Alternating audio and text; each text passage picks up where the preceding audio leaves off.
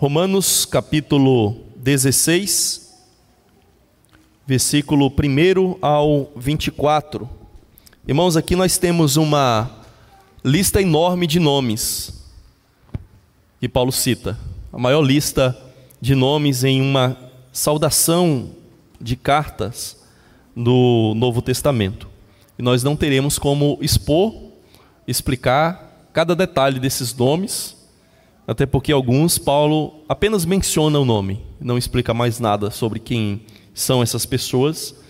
Ah, e nós, então, ao meditarmos nesse texto, vamos tirar uma lição geral sobre ele e darmos aí uma direção para os irmãos ao se depararem com textos assim, e especialmente esse texto de Romanos, terem uma ideia de como aplicá-lo nas suas vidas.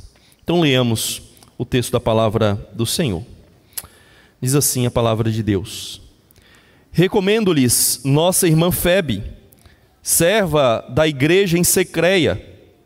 Peço que a recebam no Senhor, de maneira digna dos santos, e lhe, e lhe prestem a ajuda de que venha necessitar, pois tem sido de grande auxílio para muita gente, inclusive para mim.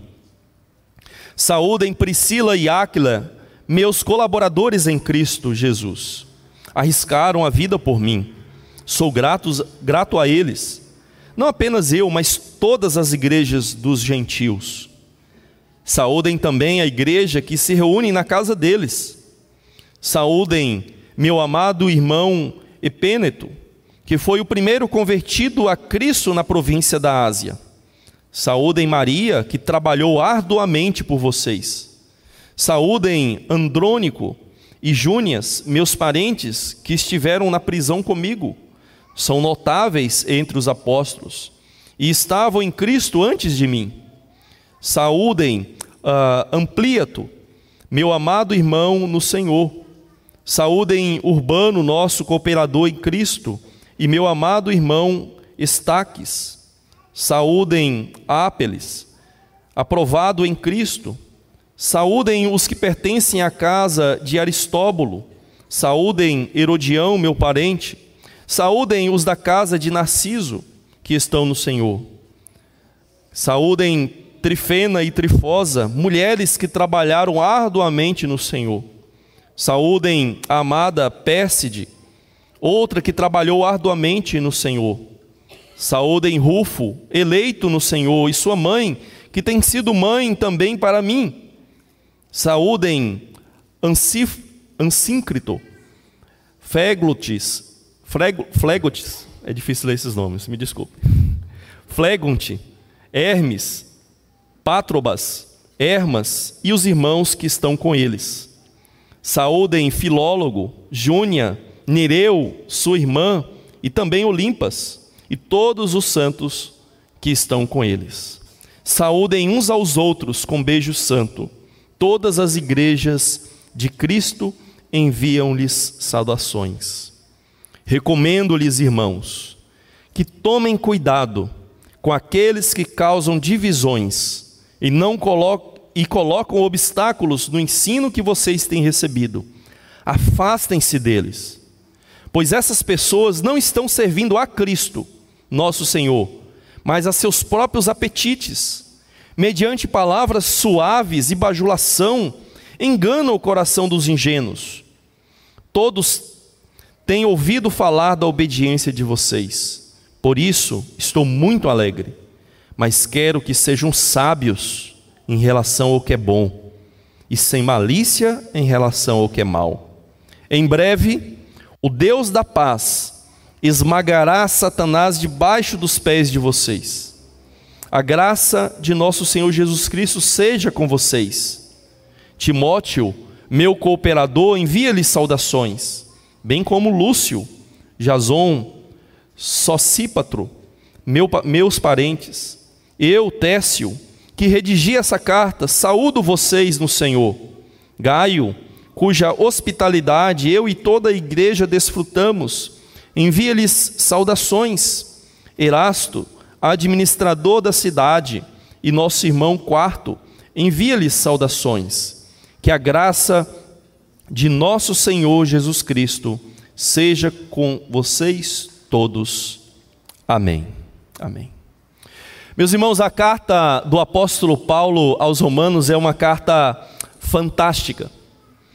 Nessa carta, Paulo sistematiza de uma forma muito lógica diversos assuntos importantes para a nossa fé e assuntos fundamentais para a nossa uh, salvação.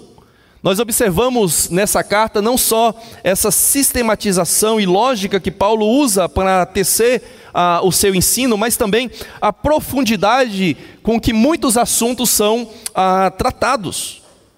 Os, também observamos né, como que essa carta tão importante tem gerado muitos debates ao longo da história devido ao seu tamanho, devido aos assuntos que ela trata devido à forma como Paulo aborda ah, alguns assuntos, devido também a alguns assuntos que Paulo não explicou como a gente gostaria que ele explicasse.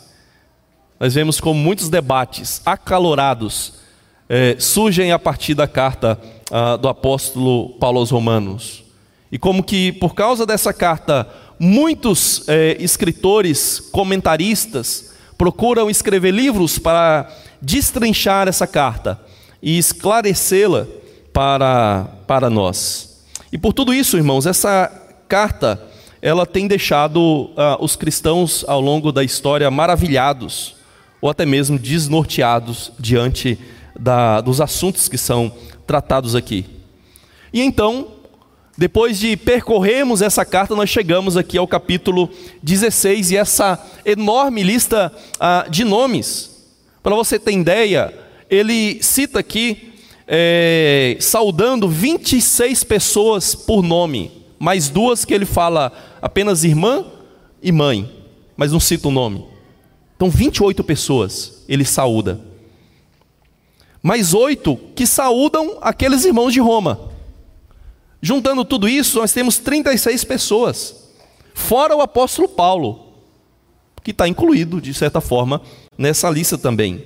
Então, aqui, irmãos, nós temos a maior lista de nomes é, em saudações das cartas do Novo uh, Testamento. E quando nós chegamos a uma lista como essa aqui, a nossa vontade é pular essa lista, como eu sei que muitos fazem quando chegam em genealogias do Antigo Testamento, as genealogias ali dos Evangelhos de, de Jesus. A nossa vontade muitas vezes é de fato pular ou quando a gente não faz isso, porque a gente às vezes tem um certo temor, não é palavra de Deus, a gente fala assim, não, a gente lê por alto e, e segue em diante, né? Passa para 1 Coríntios. Mas, irmãos, pular essa lista é um erro. Por quê? Porque ela também é palavra de Deus para nós. E se quis Deus registrar isso, inspirar Paulo e Técio, que é o redator de fato dessa carta, para nos legar a carta com essas saudações, então isso tem algum ensino para nós. E o, então o que nós devemos fazer é nos esforçar para entendermos qual é o propósito dessa lista. E se a gente simplesmente observar, a gente vai ver como que alguns ah, autores têm destacado a riqueza de informações que essas saudações aqui do final da carta é, nos deu sobre ah, o cristianismo primitivo ali em Roma. Por exemplo, essa lista aqui vai nos revelar ah, níveis socioeconômicos, lugar de culto, dignidade, igualdade e unidade da igreja ah, em Cristo. Então, irmãos, essa, essa lista ah, do apóstolo Paulo aos Romanos é uma ótima demonstração prática dos efeitos que o poder do Evangelho tem sobre as nossas vidas. Então, se a gente levar a sério essa lista, o que a gente vai observar é que tudo aquilo que Paulo explicou e que nós temos procurado ah, transmitir para os irmãos ao longo dessa sé série, o poder transformador do Evangelho, essa lista é uma demonstração do poder transformador do Evangelho sobre a vida daquela igreja e, na verdade, de outras igrejas, porque nós temos ali irmãos de diversas partes do Império Romano que foram para Roma e alguns que estavam ali na região ah, de Corinto. Então, aqui é uma ótima demonstração desses efeitos. E é por isso que nós vamos pensar hoje sobre o tema demonstrando o poder do Evangelho na unidade do corpo de Cristo. Demonstrando o poder do Evangelho na unidade do corpo de Cristo. É importante, irmãos, nesse ponto, nós nos lembrarmos lá do capítulo 12, quando Paulo inicia uma nova sessão da carta, a, da carta dele. É, isso é importante porque tem profunda relação com aquilo que Paulo ah, fala aqui no final da sua, da sua carta. Veja que lá no capítulo 12, a exortação de Paulo é que nós venhamos nos oferecer a Deus como um sacrifício vivo, santo e agradável a Deus. Por causa de tudo aquilo que Deus fez, por causa da graça dele demonstrada em Cristo, por causa do evangelho de Cristo, por causa da sabedoria de Deus, qual é a nossa reação mais lógica, o culto racional, o culto lógico que a gente deve prestar a Deus? É nos oferecer completamente a Ele, como sacrifício vivo, santo e agradável. E então ele vai dizer que nós não devemos nos amoldar, nos deixar é, entrar no molde desse mundo, nos enquadrarmos no padrão desse mundo, mas devemos ser transformados pela renovação da nossa mente. A nossa mente precisa ser ah, renovada, ser transformada, como nós cantamos. Temos mente sã, moldada pela palavra do Senhor, pela revelação ah, do Senhor. E então Paulo ali em Romanos 12, ele exorta a, a todos nós para servirmos ah, humilda, humildemente, cada um com a função na função que nós recebemos do Senhor. E então, nesse final da carta, no capítulo 14 e 15, Paulo enfatiza a importância da unidade da igreja em Cristo. Então veja que há uma cadeia de raciocínio, de lógica aqui no apóstolo Paulo, que ele vem demonstrando com base no Evangelho, do que é o Evangelho, do que é a mensagem do Evangelho, do que Cristo fez por nós. Agora é qual é a nossa reação diante daquilo que Cristo fez por nós. E o nosso propósito, então, hoje, irmãos, é, é sermos incentivados por alguns exemplos aqui nessas saudações que demonstram os efeitos do Evangelho no corpo de Cristo. E um dos efeitos demonstrados pelo poder do Evangelho é que o Evangelho produz cooperação em Cristo. O Evangelho produz cooperação ah, em Cristo. Se a gente observar alguns versículos aqui, eu vou ler aqui o versículo 3, 4, 9 e 21, os quais dizem assim, ó: Saúdam, saúdem Priscila e Áquila, meus colaboradores em Cristo Jesus. Arriscaram a vida por mim, sou gratos a, ele, a eles, e não apenas eu, mas todas as igrejas dos gentios. Saúdem Urbano, nosso cooperador em Cristo, e meu, meu amado irmão Estaques.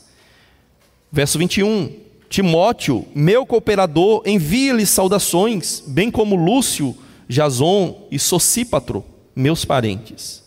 Então veja que nesses quatro versículos, Paulo cita aqui três vezes a palavra cooperador, que literalmente é pessoas que trabalham junto, é trabalhar junto com. Co, né, tem essa ideia de junto, né, ah, e operar ou seja, trabalhar. Então, Paulo três vezes usa essa palavra, que às vezes é traduzida aí como colaborador ou cooperador, mas é a mesma palavra ah, em grego. E isso mostra, irmãos, como que, de fato, ah, o Evangelho nos leva a vivermos em comunhão e trabalharmos juntos na obra de Cristo. Veja, lembra que Paulo, ele tinha uma graça e um chamado ministerial que eram únicos. Né? Ele foi chamado especialmente por Cristo. Ele diz que ele é o último dos apóstolos, nascido fora do tempo, ou seja, não se esperava mais apóstolos como algumas pessoas esperam hoje, né? Como tem por aí apóstolos, que se dizem apóstolos. Ele disse, eu nasci fora do tempo, nem deveria ser apóstolo, nem sou digno de ser chamado apóstolo. Então ele tinha um chamado especial, único, foi capacitado grandemente pelo Senhor para levar o, o, o evangelho às nações, diferente de Pedro, que se concentrou mais a, aos judeus, como mesmo Paulo revela, Pedro chamado para os judeus e Paulo chamado para os gentios. E Paulo dotou, eh, Deus dotou Paulo de dons fantásticos, de uma capacidade fantástica de trabalhar, de se empenhar, de viajar o mundo, de conseguir dialogar com essas pessoas de diversas partes ah, do mundo. Mas veja que, mesmo assim, Paulo não acreditava que o seu ministério seria ficar seguindo uma carreira solo. Né? Vou seguir uma carreira solo. Você, um pregador itinerante, e eu por mim mesmo. Não. Você vê que Paulo, é, não só aqui nesse texto, mas se a gente lê as cartas, você vai ver que ele está cercado de pessoas que trabalham junto com ele, que estão cooperando juntas. Então, um, uma grande lição desse texto aqui para nós, não só esses aqui que Paulo cita explicitamente dizendo que eram colaboradores, mas muitos outros aqui de fato estavam colaborando com Paulo, trabalhando junto com ele. Técio, por exemplo, que é o escritor da, da carta, de fato, né? Então, ele é o escriba, ele é o amanuense que de fato ah, escreveu a carta enquanto Paulo ah, a ditava, está cooperando, cooperando inclusive para para que a Escritura esteja aqui hoje diante das nossas, das nossas mãos.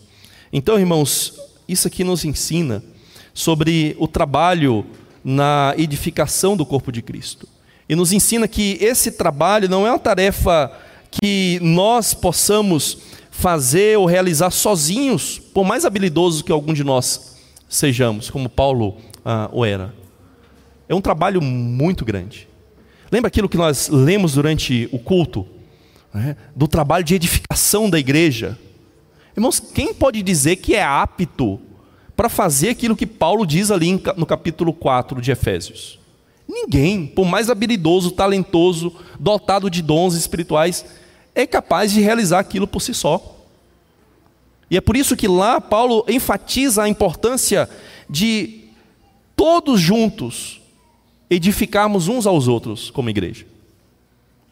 E ali Paulo então mostra que é, aqueles homens foram dados como apóstolos, profetas, pastores, mestres, não para servir sozinhos, mas é dito ali na carta de Efésios, capítulo 4, que esses foram dados por Cristo para edificar a igreja, capacitando-os com seus dons para que a igreja agora possa servir.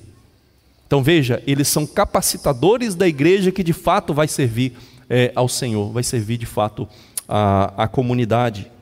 Então nós não podemos achar que nós podemos seguir carreira solo,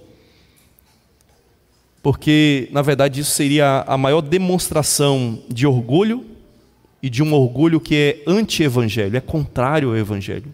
É contrário àquilo que o Evangelho se propõe, que é unir pessoas de todos os tipos, classes sociais, gostos pessoais em Cristo para trabalharem juntos como um só corpo. Então, irmãos, nós devemos saber diante disso que todos nós no corpo de Cristo recebemos dons para edificação mútua e para termos essa interdependência uns com os outros. Entendemos que eu dependo do meu irmão, meu irmão depende de mim.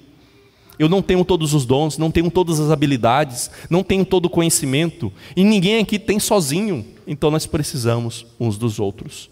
E Paulo nos ensina isso. E aqui nós então aprendemos que Cristo nos deu um lugar no seu corpo, ele nos deu uma família, e ele nos deu uma missão nessa família, e nós precisamos cumprir o nosso papel. Um outro efeito demonstrado ah, também pelo, pelo poder do Evangelho é que o Evangelho gera união entre os diferentes em Cristo. O Evangelho gera união entre pessoas diferentes em Cristo. E aqui a gente não tem como pegar apenas um versículo. A gente vai ver isso em todo o texto. E se você pegar aí algumas Bíblias de estudo, alguns comentários bíblicos, você vai ver que aqui a gente encontra pessoas de todos os níveis, de todos os tipos, de todas as classes sociais, econômicas, ah, de todas as nacionalidades, raças. Aqui a gente vai encontrar, por exemplo, oficiais de fato da igreja e membros comuns. Aqui a gente vai encontrar romanos, gregos, judeus. Aqui a gente vai encontrar homens livres ou libertos vamos encontrar escravos. Aqui vai ter pessoas de posse, pessoas ricas, vai ter pessoas comuns, pessoas pobres, vai ter nobres, bem conhecidos, renomados, vai ter desconhecidos. Aqui tem homens, aqui também tem muitas mulheres. Então você vê a, a variedade, a diversidade que há aqui. Nosso mundo gosta de falar de diversidade, não é hoje? Diversidade, representatividade, etc. Aqui temos uma diversidade, representatividade saudável, bíblica. E aqui a gente observa, então, oficiais. Timóteo era um oficial. Realmente um presbítero ou um evangelista, como às vezes é mencionado ah, explicitamente em alguns textos. Nós temos muitos membros comuns aqui, não dá nem para citar todos, né? Provavelmente boa parte aqui eram membros que não eram oficiais da igreja, não tinham cargo de presbítero, não eram apóstolos, não eram profetas, não eram, não tinham um cargo na igreja, mas estavam servindo ao Senhor. Aqui nós vamos ver pessoas que tinham a nacionalidade romana, como Epêneto. Aqui nós vemos vários judeus que conviviam bem com, com aqueles gentios como Maria, Andrônico, Júnias, Herodião, Lúcio, Jason, Socípatro. Judeus. Paulo menciona aí meus parentes, não que é, que é primo ou tio, etc. Provavelmente é judeu, é da mesma nacionalidade. Né? É, essa é, provavelmente é a ideia que quando Paulo fala de parentes aí no texto. A gente vai ver aqui muitos homens que eram livres, ou seja, eles não eram escravos. Mas há nomes aqui que os intérpretes entendem que, tanto pelo nome como a forma como são referidas, eles eram escravos ainda. Por exemplo, Hermas, Urbano. A, a gente vê também aí a menção à casa de Aristóbulo e à casa de Narciso, que os intérpretes entendem que provavelmente é uma referência aos servos daquela casa de Aristóbulo ou daquela casa de Narciso.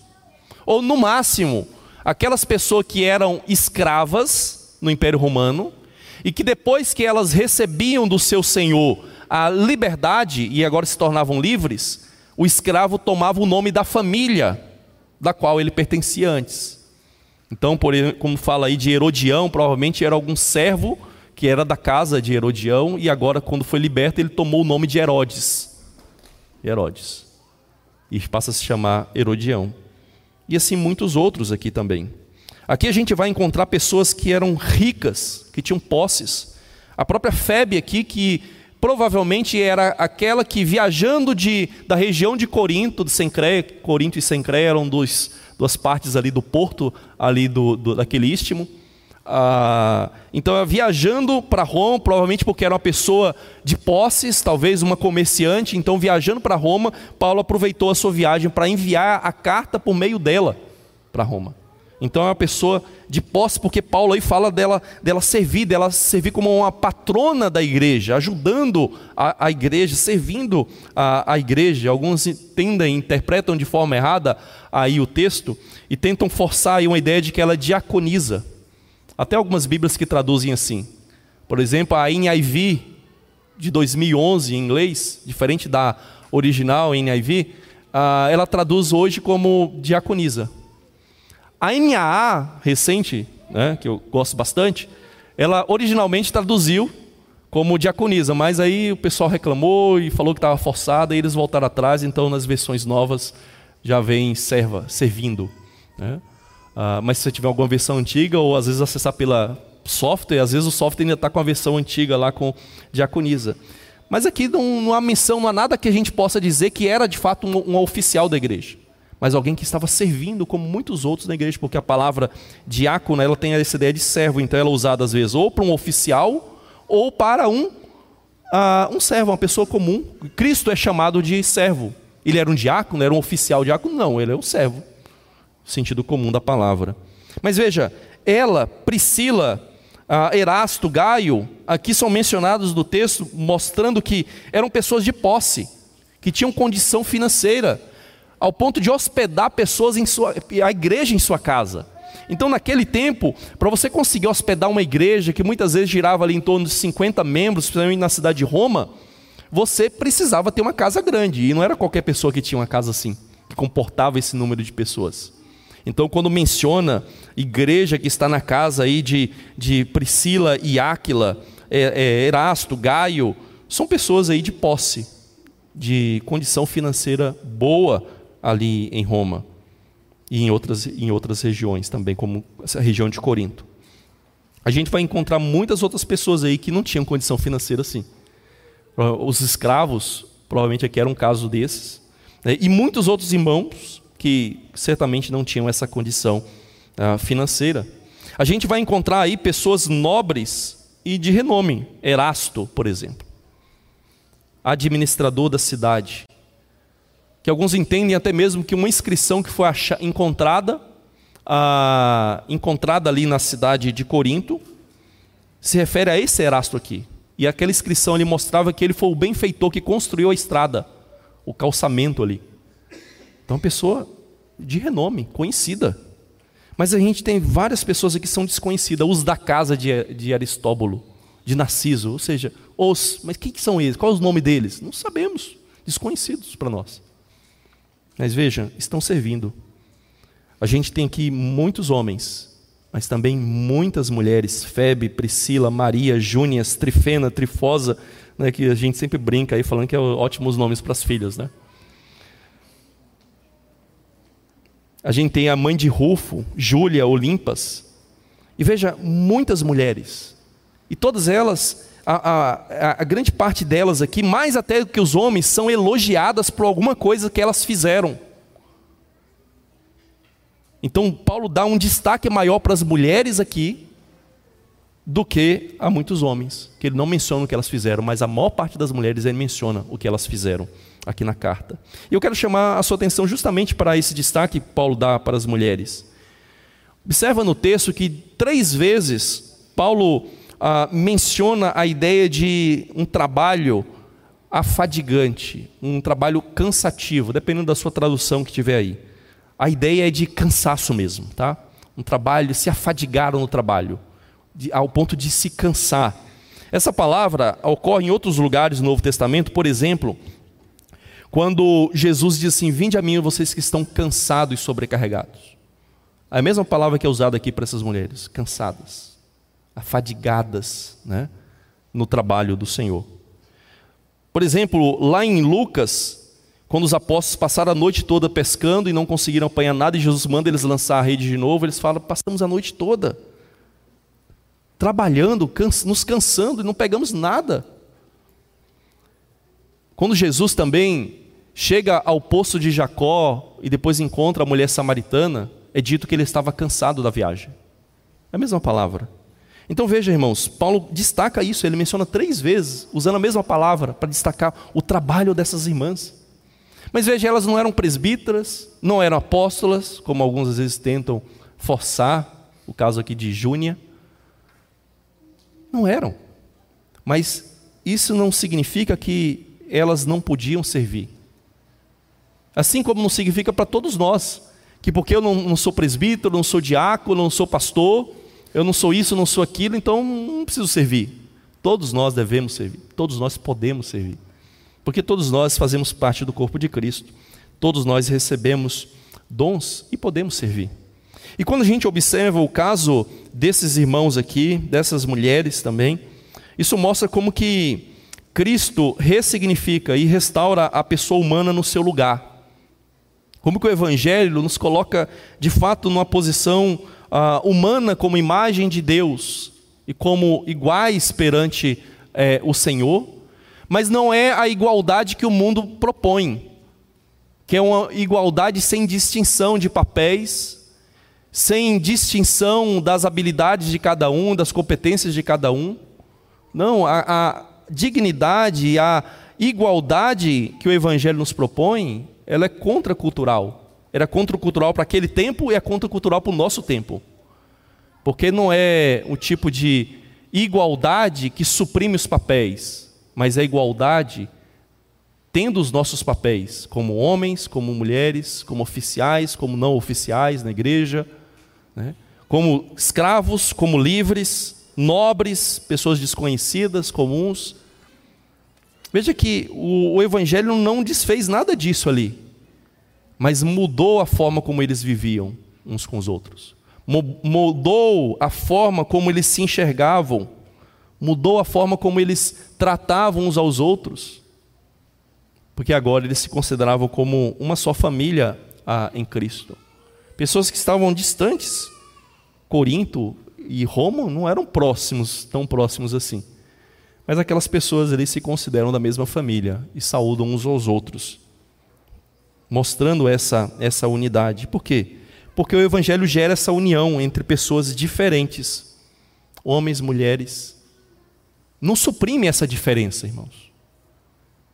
Não suprime, nós continuamos sendo diferentes. Vamos continuar sendo diferentes na eternidade. Tá? Mas o Evangelho é, ressignifica essas coisas e, e, transforma a forma que a gente de lidarmos com isso. Né? A gente poderia dizer aqui que em Cristo ah, que Cristo, em vez de produzir uma luta de classes, como muitos propõem, na verdade ele gera a união das classes. Em vez de gerar brigas e guerras entre classes sociais, entre pessoas de sexos diferentes, guerra dos sexos, né? ele propõe união entre essas classes, mantendo as suas distinções, suas características próprias, mas gerando a união que ultrapassa essas diferenças em Cristo. Mas em terceiro lugar, irmãos, o terceiro efeito demonstrado pelo poder do Evangelho é que o Evangelho causa uma luta pela, pela unidade em Cristo. Olha, o Evangelho causa uma luta pela unidade. E veja que o verso 17 a 20, ele basicamente é um contraste com tudo aquilo que está sendo dito aqui. Tudo aquilo que nós lemos na carta. Porque depois de mostrar o exemplo desses irmãos, como eles estavam convivendo juntos, como família da fé, cooperando uns com os outros, agora Paulo vai combater o oposto disso, que eram pessoas que causavam desunião na igreja. Veja aí, verso 17 a 20. Recomendo-lhes, irmãos, que tomem cuidado com aqueles que causam divisões e que colocam obstáculos, ou, conforme a palavra grega, escândalo, ao ensino que vocês têm recebido Afastem-se deles, pois essas pessoas não estão servindo a Cristo, nosso Senhor, mas aos seus próprios apetites. Mediante palavras suaves e bajulação, enganam o coração dos ingênuos. Todos têm ouvido falar da obediência de vocês.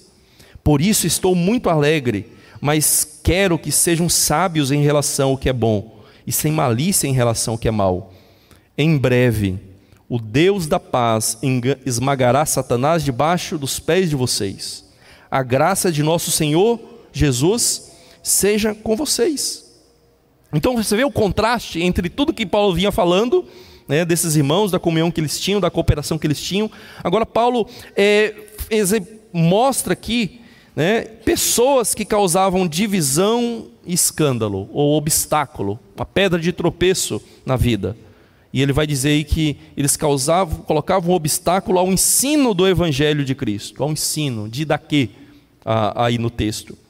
E eles então é, procuravam gerar na igreja o oposto que é o que Cristo quer, que é essa unidade, que é essa cooperação, que é essa união. Então, o que Paulo basicamente está querendo mostrar aqui, irmãos, é que por amor a Cristo, porque nós amamos e nos deliciamos no Evangelho de Cristo, nós devemos nos afastar, nos desviar, virar as costas para pessoas assim. Mas, pastor, isso é um contrassenso, não é não? Porque você acabou de falar que o evangelho gera união, gera cooperação, mas agora está falando que a gente tem que se afastar, porque Paulo usa essa ideia aí, ó. Verso, final do verso 17, afastem-se deles. A ideia aqui é se desviar, se inclinar desviando, ó, até virar as costas para essas pessoas. Ou seja, não tenham união com essas pessoas. Não se unam a elas, não participem com elas, não convivam com elas. Por quê? Porque essas pessoas são contrárias a essa união do Evangelho. Essas pessoas não promovem a verdadeira união em Cristo. Na verdade, Paulo vai dizer que elas fazem o contrário. Se Paulo antes está mostrando pessoas que estavam servindo em Cristo, servindo ao Senhor, Aqui Paulo vai dizer que eles, eles fazem o contrário, ó, essas pessoas estão servindo, aqui ele usa a palavra escravo, doulos. Escravo, servindo, não estão servindo a Cristo, nosso Senhor, mas os seus próprios apetites. Então a ideia é, eles não servem, eles não são escravos do Senhor, eles são escravos de si mesmos, eles servem a si mesmos, eles só se preocupam consigo mesmos. E ele vai falar como é que essas pessoas agem. Elas usam de suave bajulação, elas bajulam os outros. Ah, mas não é isso que Paulo está fazendo? Não. Paulo está reconhecendo o que irmãos fizeram, irmãos faziam no Senhor. E está louvando a Deus e a esses irmãos por aquilo que eles faziam. Mas ele não está bajulando ninguém aqui. Mas a bajulação é quando você elogia pessoas que muitas vezes nem merecem ser elogiadas, e você faz isso porque você tem um interesse próprio. Você não está preocupado com a pessoa, em dar dignidade para a pessoa, reconhecer a pessoa, não, você está preocupado com o reconhecimento que você vai receber por meio daquele elogio que você faz. E essas pessoas agiam assim. Então Paulo diz que elas enganavam o coração de pessoas ingênuas. Olha como aquele irmão é simpático. Olha como aquele irmão é tolerante. Olha como aquele irmão é, é, ajuda aos demais. Mas qual é a motivação que está por trás disso? Por que, que ela está servindo? E a gente vê isso muitas vezes, irmãos, quando a pessoa servia, servia, servia, servia, fazia muita coisa na igreja.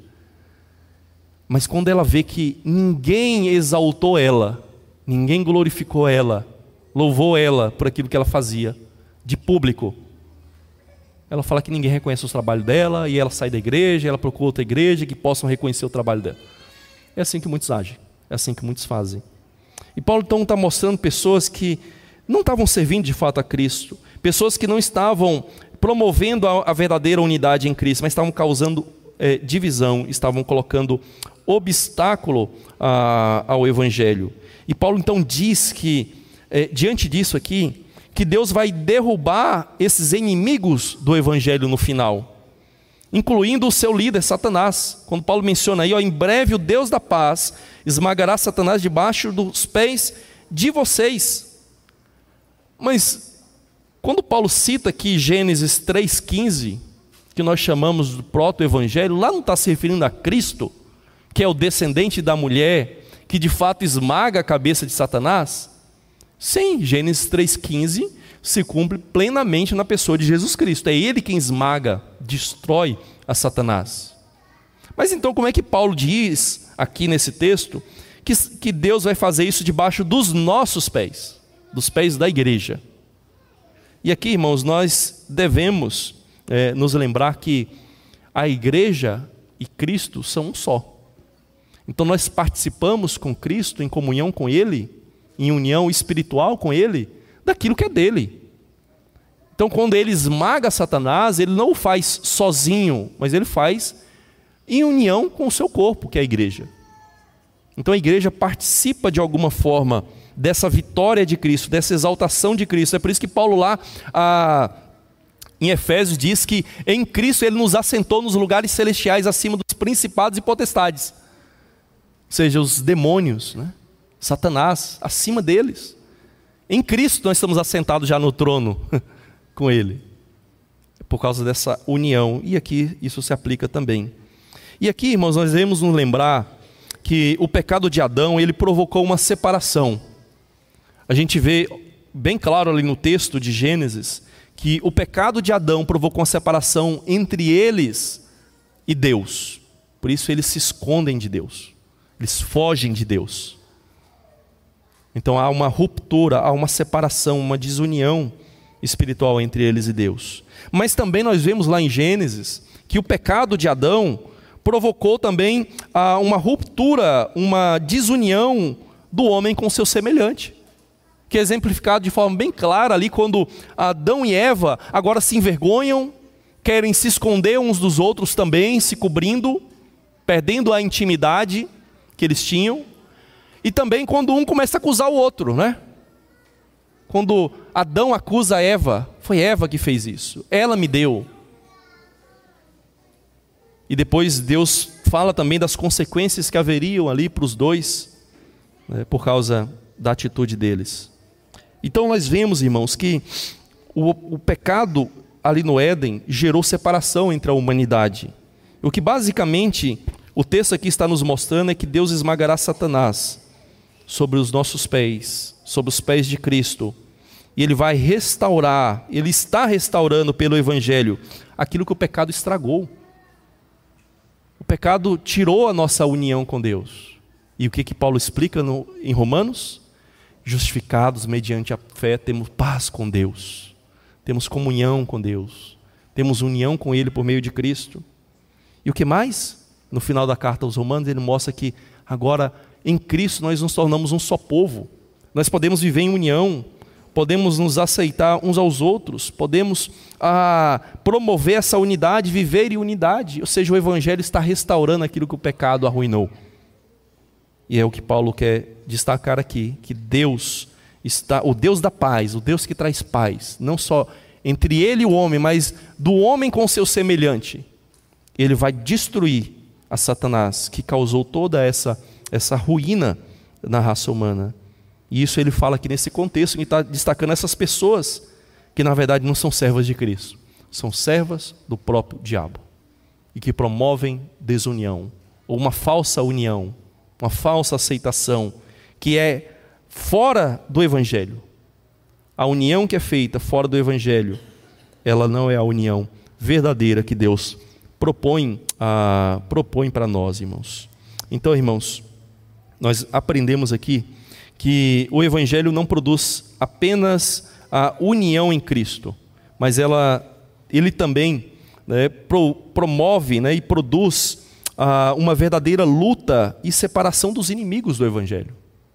Então, nós estamos unidos a Cristo e por causa dessa união, nós lutamos por ela. Nós queremos promovê-la, nós queremos preservá-la, e é por isso então que nós lutamos e nos separamos desses que são inimigos do Evangelho ah, de Cristo, inimigos dessa verdadeira unidade do corpo de Cristo, dessa verdadeira, desse verdadeiro ensino ou doutrina eh, que Paulo fala aí no texto. Então, por amor a essa unidade do corpo de Cristo, nós nos apartamos daqueles que promovem divisão desse corpo. Porque nós amamos a Cristo, amamos a unidade do corpo de Cristo. É que nós devemos nos opor de forma firme contra aqueles que promovem o contrário. Então, queridos, o que é que nós podemos concluir de tudo isso aqui? Veja que esse capítulo do apóstolo Paulo aos Romanos, ele foi escrito para pessoas reais, para pessoas comuns. Todas as pessoas que ele menciona, que cita aqui, vejam que eram pessoas reais, pessoas, boa parte aqui, comuns, de carne e osso. E Paulo, ao escrever isso, ele esperava que essa ampla variedade de pessoas fosse edificada pela sua carta, tanto naquele tempo como hoje. Toda essa diversidade de pessoas, tanto as pessoas muito cultas, como o próprio Tércio, escriba, estava redigindo a carta, com escravos ali que provavelmente não sabiam ler, fossem edificadas por aquilo que Paulo ah, escreve aqui. Então, o que nós aprendemos aqui, irmãos, basicamente, é que o Evangelho gera igualdade entre cristãos em Cristo. Conforme Paulo registra lá em Gálatas 3, 28, ele mostra que em Cristo, judeu e gentil, escravo, livre, homem e mulher se tornam um em Cristo, a unidade. Não há dissolução das diferenças dessas pessoas, mas há uma verdadeira comunhão entre elas, a amizade. Elas agora fazem parte de uma mesma família, de uma mesma família. Uma segunda coisa, é importante nós observarmos nisso tudo aqui, que o Evangelho gera cooperação, não só dos oficiais da igreja, mas dos membros comuns.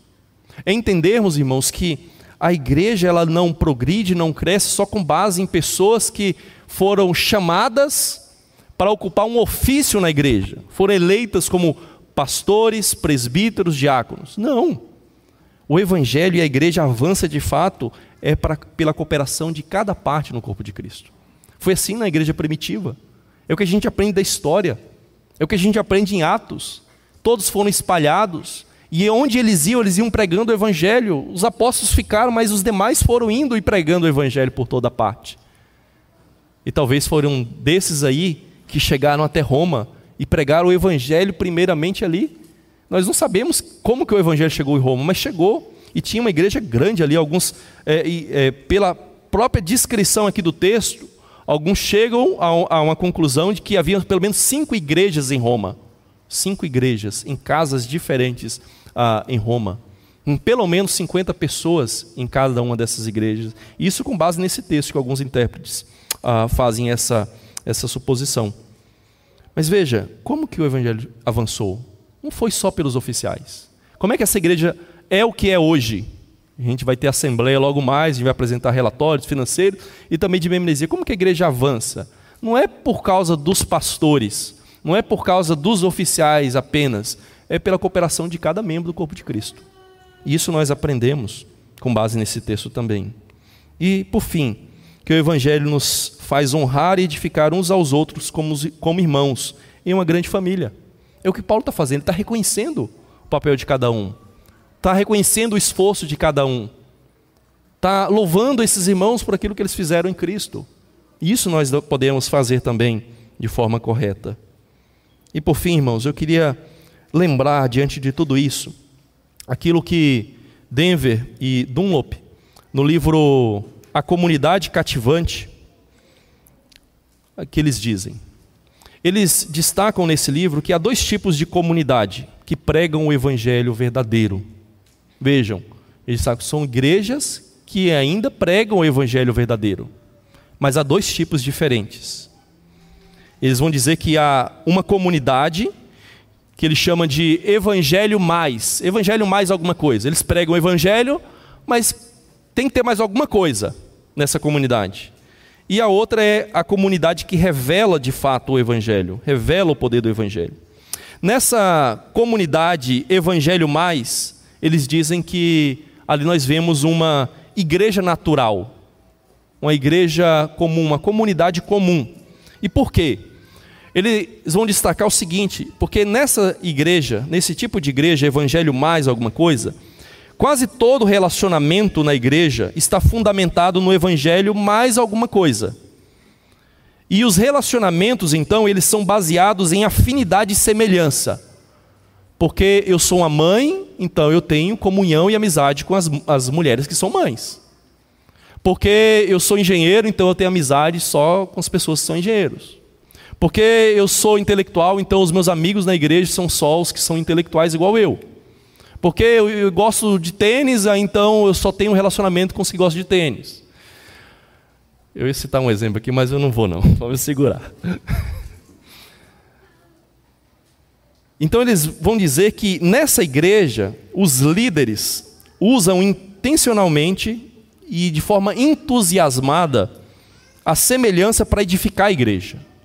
Então promovem grupos, né? Ó, oh, quando alguém chegou na igreja, coloca naquele grupo ali porque é igual aquele. Então assim a gente vai criar essa comunidade, esse, esse grupo de pessoas que têm amizade, que têm relacionamentos ah, na igreja. E então eles dizem que esse tipo de comunidade diz muito pouco sobre o poder do Evangelho. Diz muito pouco sobre o poder do Evangelho. Porque esses relacionamentos naturais são baseados em afinidade e semelhança. Isso aí pode ser produzido em qualquer lugar, sem, sem ter Evangelho. Você promove isso no clube, você promove isso no condomínio, você promove em qualquer lugar no mundo. Você promove em que ateus também. Então isso não revela o Evangelho. É uma igreja, embora pregue o Evangelho, não revela o Evangelho nos seus relacionamentos. Ian Murray diz que dessa forma nós estamos buscando resultados aparentemente sobrenaturais por meio de instrumentos totalmente naturais. Vou repetir. Estamos buscando resultados aparentemente sobrenaturais por meios de instrumentos totalmente naturais mas que podem ser obtidos sem o Evangelho, sem Cristo. Nós não precisamos do Evangelho para produzir isso. Nós conseguimos fazer isso em qualquer lugar. Mas a, a, segunda comunidade é a comunidade que revela o Evangelho. E eles dizem que essa comunidade que revela o Evangelho nos seus relacionamentos é uma igreja sobrenatural. Por quê? Porque muitos dos relacionamentos pessoais que existem na igreja jamais existiriam se não fosse a verdade e o poder do Evangelho nessas pessoas. Que muitas dessas pessoas que têm relacionamento, mas sendo pessoas tão diferentes, tão distintas, com características diferentes, gostos diferentes, história diferente, elas jamais teriam esse relacionamento se não fosse Cristo na vida delas, se não fosse o Evangelho, entender as implicações do Evangelho. E nessa igreja, os líderes da comunidade ajudam as pessoas a saírem da zona de conforto, a não ficar só com grupinhos que são semelhantes, da mesma classe social, dos mesmos gostos, o mesmo clube que frequentam, o mesmo condomínio, etc. Não, os líderes procuram mostrar que precisamos desenvolver relacionamento. E relacionamento com pessoas não só que são semelhantes a nós, mas também com os diferentes. Isso demonstra o poder sobrenatural do Evangelho. Isso mostra algo que o mundo jamais consegue produzir, por mais que algumas agendas tentam fazer isso. Então, essa comunidade, dizem eles, diz muito sobre o poder do Evangelho, porque somente a fé em Cristo pode explicar o porquê dessas pessoas terem um relacionamento tão profundo, embora sejam tão diferentes. Então, irmãos, diante disso, o que é a forma como nós temos vivido uns com os outros tem revelado sobre o poder do Evangelho em nós? O modo como você vive, como eu vivo, o que, que tem revelado do poder do Evangelho? Tem de fato ficado transparente através de nós que o Evangelho transformou de fato a nossa vida e os nossos relacionamentos? Será que nós temos revelado uma falta de comunhão e unidade que são carnais? Será que nós temos revelado uma comunhão e união que são meramente naturais e humanos? Ou será que de fato nós temos demonstrado uma comunhão e uma união que são sobrenaturais? Que somente o Evangelho de Cristo pode produzir nas nossas vidas. Que cada um de nós possa refletir sobre isso. Que cada um de nós possa responder para si mesmo. E que acima de nós, acima de tudo, nós possamos buscar em Cristo, no Evangelho dele, pelo poder dele, sairmos dessa nossa zona de conforto e realmente produzirmos uma verdadeira comunhão, unidade do corpo de Cristo, que é baseada de fato em Cristo, no Evangelho e somente nele. E hoje, irmãos, nós temos o privilégio, mais uma vez, de participarmos da mesa do Senhor. E essa mesa tem a ver com comunhão. A mesa do Senhor Jesus Cristo tem a ver com comunhão. Comunhão vertical com Ele e comunhão horizontal uns com os outros no corpo dele. Então, ao participarmos da